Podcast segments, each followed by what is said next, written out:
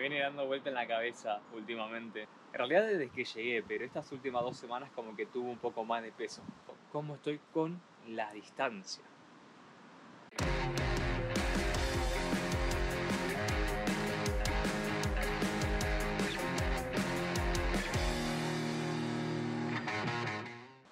Porque hace dos semanas hice Reiki y como que me dijo, hizo ese punto clave que venía como fingiendo demencia iba a ser boludo.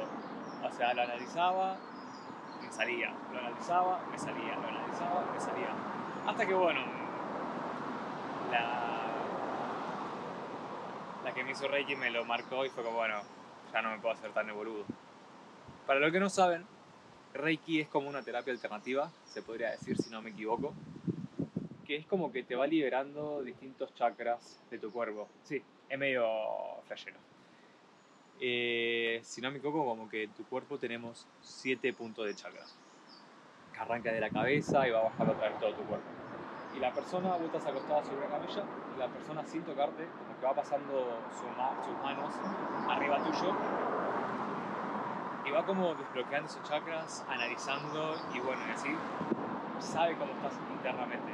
Muchas veces uno cree saber, pero el inconsciente es inconsciente. Es muy complicado a veces. Qué gran frase, el inconsciente es el inconsciente. Cuestión que bueno, yo había hecho Reiki un par de veces antes, pero lo que me llamó la atención ahora es que era de forma virtual, a través de una llamada, que me lo recomendó una amiga muy querida y dije, ya fue, vamos a probar porque lo sentía un poco necesario para saber cómo estaba internamente también porque, bueno, quería saber cómo, cómo se sentía de forma virtual. Estuvo muy bueno, la verdad. Me pude concentrar, me pude relajar, a pesar de estar en mi cuarto de mi habitación con este ruido de fondo. Yo estaba con los auriculares, mientras Gaby, Gaby se llama la que me hizo Reiki, me iba guiando todo lo que hacía. Comúnmente no, no se habla en la sesión, pero como estábamos de forma virtual, me iba explicando por dónde estaba, como para yo focalizarme en esos puntos. Me decía, bueno, yo ahora estoy en la cabeza, voy bajando por la garganta, el plexo solar y así. Y yo a medida que iba escuchando, iba como concentrándome en ese punto. Cuestión que, bueno, me súper relajé, eh, me sirvió mucho la devolución, por así decirlo, de después. ¿Por qué? Nosotros no hablamos tanto al principio de la sesión para como no dar tanto spoiler. Hablamos al final y ella me dio la devolución de cómo más o menos me sintió. En términos generales, por estaba bastante bien. El tema es que cuando tocó un punto específico que me preguntó cómo estoy con la distancia. Yo creo que es algo que la mayoría que, que emigra del país, o incluso los que están dentro del país, como que esa separación física, mucho más a las personas que tienen apego emocional, de ellos ni hablemos, pero como que genera un tema de choque. Yo por suerte no, no, no tengo, no tuve como tanta dependencia emocional, tanto apego emocional eh, en general. Sí, obvio que extraño, sí, obvio. Sí, obvio que extraño, sí, obvio que, que muchas veces recuerdo, pero no siento, o al menos no sentía que me generaba tanto peso. Le expliqué igual, de todas formas, como que esto que lo estoy diciendo, que incluso muchas veces yo estoy escuchando mucho podcast ahora últimamente. Y muchas veces en los podcasts escucho algo en específico que me recuerda a una cierta persona, ya sea de Argentina y ahora, bueno, las personas que estoy conociendo acá, la gente. Y me emociono, me trae como ese recuerdo. Muchas veces son hermosos recuerdos y otros no tan hermosos, pero los recuerdo de una forma hermosa. Y como que lo siento que están todavía presentes, a pesar de que no estamos físicamente juntos. Y es algo que ya vengo trabajando desde antes, eh, hace un par de años atrás, pero estoy terminando de aprender ahora estando acá. Está bien, estamos separados a millones, bueno, millones no, estamos separados a miles de kilómetros, pero aún así yo siento como que están internamente en mis acciones, porque muchos eh, de mis amigos, y mi familia, me enseñaron varias cosas que hoy soy la persona que soy, muchas veces por determinadas acciones y convivencia que tuve. Eh, o esto mismo que digo también, capaz, no todo, todo lo que digo eh, nació de mí, obviamente no, lo escuché en algún podcast, lo leí en algún lado, o incluso lo escuché de una persona en particular. Mi forma de ser también, mi persona, o sea, así como le digo resiliente, yo se lo doy todo el mérito a una persona en particular de ser resiliente. Entonces, algo que, que creía que no me generaba peso, sí me genera un poco de peso, pero lo que más me genera peso porque bueno, mi familia y mis amigos ya sé que están ahí, sé que están pendientes. La gente que estoy conociendo acá, dentro de todo también sé que están ahí, que están presentes ahora mismo. Yo sé que en un futuro también, dentro de todo. Pero acá es cuando me tocó más, como me dijo, bueno, está bien, con la gente que está en Argentina, eh, estás bien, pero ¿cómo estoy con el tema de la separación constante de la gente de acá? Uf. Mamita, eso desde el día que llegué desde el, no, desde el día que llegué, no, desde la primera separación de mi grupo principal, por así decirlo, la puta madre, yo muchas veces soy muy drama queen. yo me imaginaba cuando dejamos la casa todos, eh, yo fui uno de los últimos a dejar la casa, o sea, primero se fueron las chicas y después se fue un amigo y después me fui yo con, con una amiga.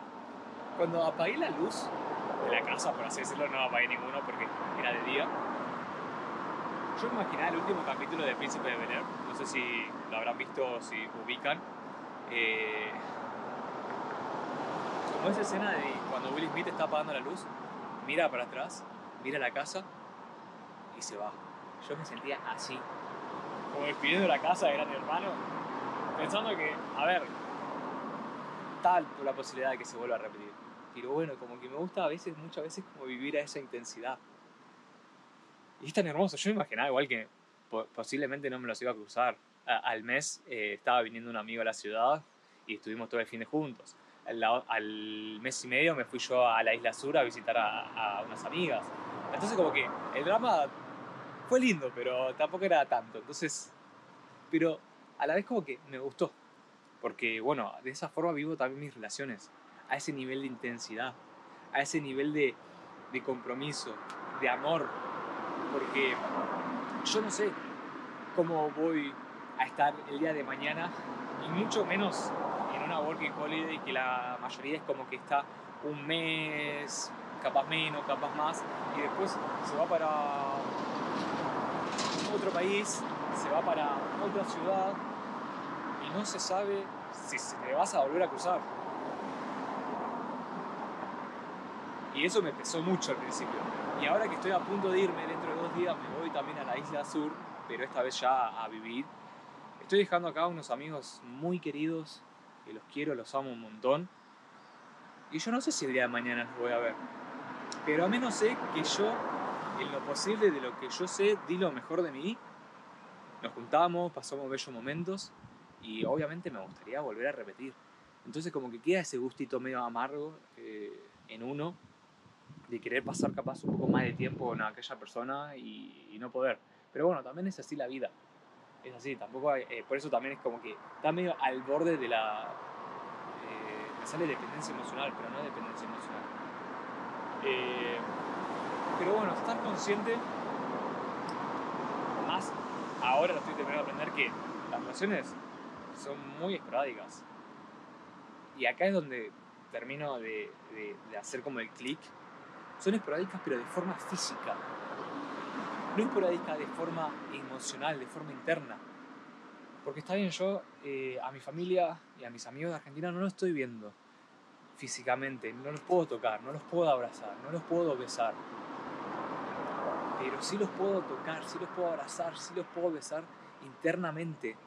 Es medio flashero lo que estoy diciendo, pero si, si llegan a comprenderme, si me llego a explicar, y si llegan a sentir como capaz lo que siento yo, es hermoso como sentir como a ese nivel energético de vibra, puedes sentir la presencia aunque no esté de la otra persona y valorando a aquella persona, dando el ejemplo de lo que algún día te dijo o de lo que algún día te enseñó y accionando de esa forma que, que, aprendiste de esa persona. yo aprendí un montón de cosas de distintas personas y acá estoy aprendiendo un montón de distintas más personas porque hay un montón de mentalidades diferentes, un montón de historias pasadas y yo digo, ¡fua, guacho! ¡Qué hermoso! Entonces,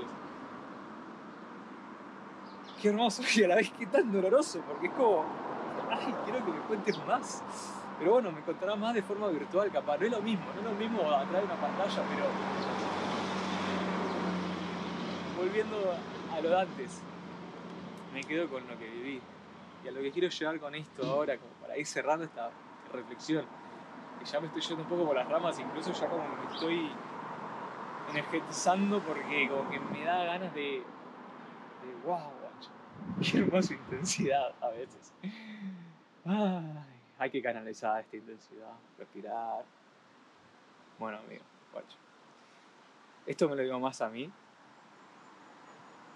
que a ustedes. Y es, ama, guacho. Ama sin importar nada. Ama sin esperar algo de vuelta. Ama que es tan hermoso. Sí, enojate, molestate, eh, respetate, ponete a vos primero pero nunca dejes de amar. Nunca dejes de amar por, capricho propio, o sea, hay que ceder también muchas veces. En cuestión de tiempo, en cuestión de, de, uno, pero dejar el orgullo de lado y formar esos hermosos vínculos. Sin miedo al éxito, rey. Ay. Adiós.